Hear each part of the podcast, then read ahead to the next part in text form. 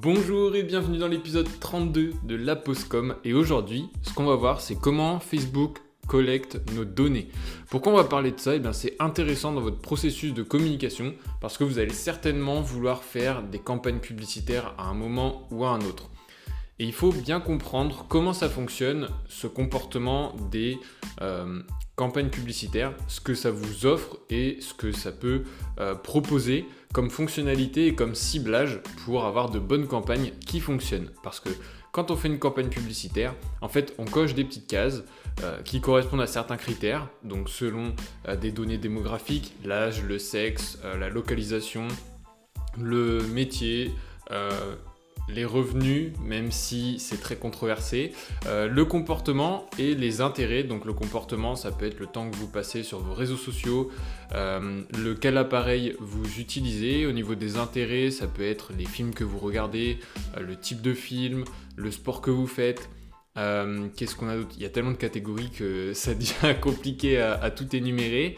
Euh, mais vous avez énormément de catégories. En fait, il récupère toutes vos données pour vous classer dans plein de petites cases. Et à chaque fois que quelqu'un va vouloir faire une campagne publicitaire, il a juste à cocher ces petites cases et tous les profils qui rentrent dans ces cases ou dans l'ensemble des cases qui sont euh, données ou qui sont cochées, eh bien la publicité va leur être proposée. On va mettre de côté l'aspect euh, reciblage, qui est encore un autre aspect euh, qui pousse euh, la, communication, les campagnes publicitaires encore plus loin que ce qu'elles vont déjà actuellement, que où elles vont déjà actuellement, donc, comment Facebook collecte vos données? C'est une réponse qui est assez simple, mais en même temps assez profonde parce que on ne s'imagine pas que ça va jusqu'à ce point-là. Donc, premièrement, euh, Facebook, vous savez très bien qu'il a toutes vos données sur votre compte. Quand vous êtes connecté, vous avez rentré vos informations, donc votre date de naissance, si vous avez rentré complètement votre date de naissance, euh, votre nom, votre prénom, euh, vous avez certains centres d'intérêt qui sont rentrés, certaines informations sur votre lieu de travail ou les établissements où vous avez fait vos études. Voilà, il y, a déjà ces différentes informations qui sont proposées. Ensuite, il y a un complément avec votre compte Instagram si vous l'avez relié à votre profil Facebook, parce qu'en général on le relie, donc ils ont des informations supplémentaires. Et ensuite, là on rentre un peu dans le vice du sujet où ça va aller beaucoup plus loin. Vous avez tout ce qui est photo. Donc tout ce qui est photo, en fait, Facebook va analyser ce qu'il y a sur la photo pour savoir ce qui vous intéresse, ce que vous avez fait, et si c'est sur la photo, c'est que vous aimez bien ça. Donc il décompose la photo, il se rend compte que par exemple vous avez fait un barbecue, qui avait des saucisses, alors il sait pas des saucisses à quoi, mais il sait qu'il y avait des saucisses, euh, qu'il y avait certainement une entrecôte, du ketchup, etc. Donc il connaît vos goûts et il peut vous classer quelque part. Ça pousse le vice assez loin. Euh, on a aussi les interactions, parce que dans les photos, il y a les photos que vous postez, mais des fois on poste pas de photos. Moi, j'en poste très peu sur Facebook, j'en poste plus sur Instagram, donc il décortique mon profil Instagram, mais sur Facebook, il ne peut pas décortiquer grand-chose. Par contre, il va pouvoir analyser les photos que j'aime bien, donc c'est en lien avec les interactions quand vous aimez, vous commentez ou vous partagez une publication. Il sait ce qui se trouve dans cette publication. Il peut analyser aussi le texte, donc comment ça a été construit, euh, ce qui a été écrit ou les mots-clés qu'on retrouve dans le texte.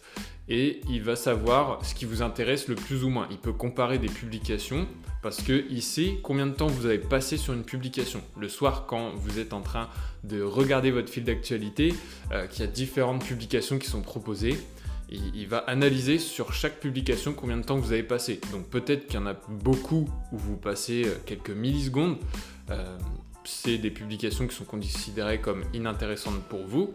Et puis il y a des publications où vous restez plus longtemps. Donc euh, sur ces publications, vous restez peut-être une à deux minutes parce que vous avez lu le texte, vous avez regardé la vidéo, ou alors vous avez décortiqué la photo. Et donc pour lui, c'est du contenu qui est intéressant. Il sait ce qu'il y a dans la photo, il sait ce qu'il y a dans le texte, il essaye de comprendre du coup pourquoi vous avez passé du temps dessus, ou en tout cas il garde cette donnée de temps que vous avez passé sur la publication et ça lui permet de vous proposer du contenu similaire pour que vous puissiez passer plus de temps sur d'autres publications qui seraient intéressantes pour vous.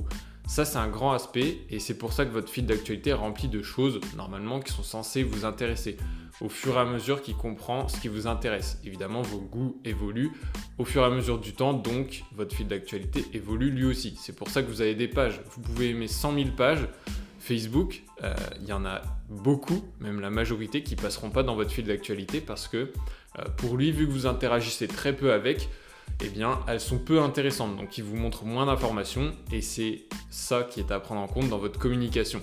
Là, il y a un petit dérivé vers votre communication sur votre page Facebook. C'est que même si vous avez 1000 followers, 1000 abonnés sur votre page Facebook, il y en a beaucoup qui vont pas interagir et qui vont pas regarder ou passer du temps sur vos publications. Ce qui fait que, à cause de ça, elles vont pas voir passer vos informations. Et c'est pour ça que vous pouvez répéter plusieurs fois la même information. C'est pas très grave puisque tout le monde ne va pas le voir c'est un peu différent sur LinkedIn et sur Instagram, mais voilà, sur Facebook, on part de ce principe-là. Donc vous pouvez répéter plusieurs fois la même chose sans euh, spammer tous les jours la même information, mais suivant l'événement ou l'information qui à donner, vous pouvez le répéter plusieurs fois. Ça permet que des personnes qui l'ont pas vu passer la première fois puissent le voir passer la, seconde fois. Et ça, c'est important à prendre en compte. Donc voilà, ça fait partie des données qui sont récoltées par Facebook et qui permettent de vous proposer le contenu le plus adéquat avec ce que vous euh, aimez bien, ce qui, vous intéresse. Mais en plus de ça, c'est des données qui sont gardées par Facebook pour euh, les campagnes publicitaires. Et donc, ils, collectent cette donnée pour pouvoir vous classer dans des petites cases suivant ce qui est intéressant. Et c'est comme ça qu'ils vont proposer les campagnes publicitaires que les annonceurs font. Donc quand je dis annonceurs, c'est toutes les entreprises qui veulent faire des campagnes publicitaires, dont vous, si vous voulez faire une campagne publicitaire sur Facebook.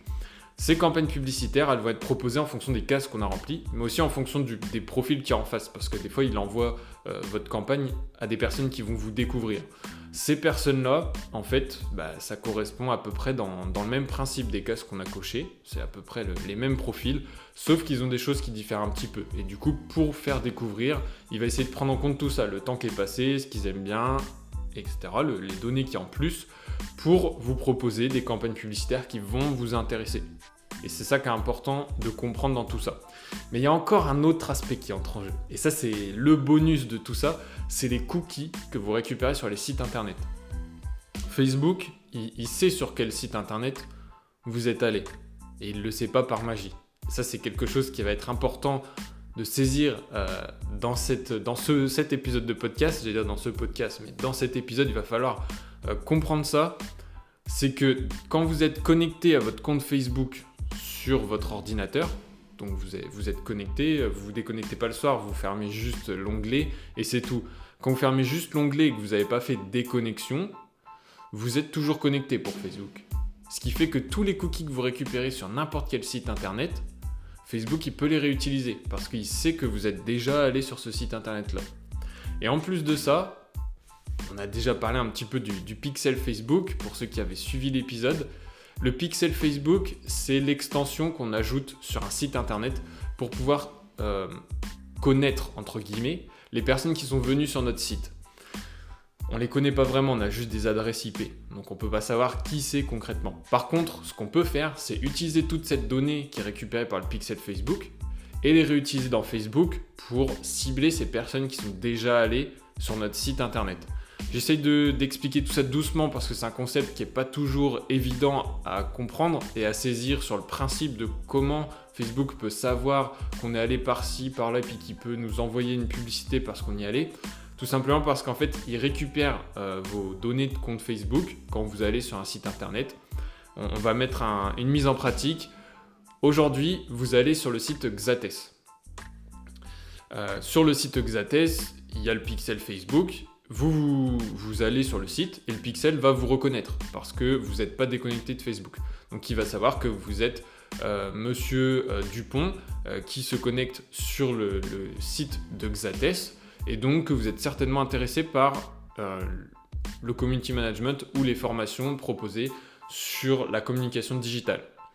Et le jour où je vais faire une campagne publicitaire, je vais prendre ces données que le pixel a récupérées, qui durent euh, une trentaine de jours normalement, je les prends, je les mets sur Facebook quand je fais ma campagne et je fais recibler euh, avec le pixel Facebook de Xates. Et en fait, toutes les personnes qui sont allées dans les 30 derniers jours sur le site internet de Xates et qui étaient connectés à leur profil Facebook vont voir passer dans leur fil d'actualité les publicités de Xates. Et toutes les autres personnes ne les verront pas. Il n'y a que les personnes qui sont allées sur le site de Xates qui vont les voir. C'est comme ça que ça marche. Et en fait, c'est tous les sites internet qui fonctionnent comme ça. Tous ceux qui ont eu, qui ont installé le pixel Facebook sur leur site peuvent vous recibler, faire de la publicité, vous envoyer de la publicité juste parce que vous avez parlé du nom de la marque ou parce que vous êtes allé sur le site internet. Voilà, c'est comme ça que ça marche. Donc voilà pour cet épisode de la Postcom. On a parlé de Facebook qui collecte des données, à quoi ça peut servir et où ça peut aller. Peut-être qu'on avancera un peu plus sur le sujet dans un prochain épisode. On verra en fonction de ce que vous me dites dans les commentaires sur YouTube ou par mail si vous avez des, sujets euh, qui vous importent, euh, des choses que vous voulez voir ou des conseils que vous voulez obtenir. Sur ce, moi je vous invite à me rejoindre sur Instagram, valentin.blaison.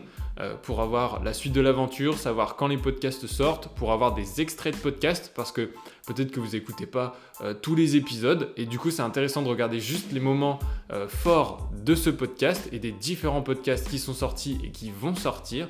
Et sinon, il y a aussi sur TikTok euh, Valentin Blaison sur TikTok et puis euh, site internet xates.fr. Je vous donne tout, mais le plus important c'est de euh, se rejoindre sur Instagram. C'est là où je suis le plus actif, c'est là où je discute avec vous et où je serai content d'avoir vos retours et de pouvoir vous apporter encore plus de choses. Et je vous dis à très vite. C'était Valentin. Ciao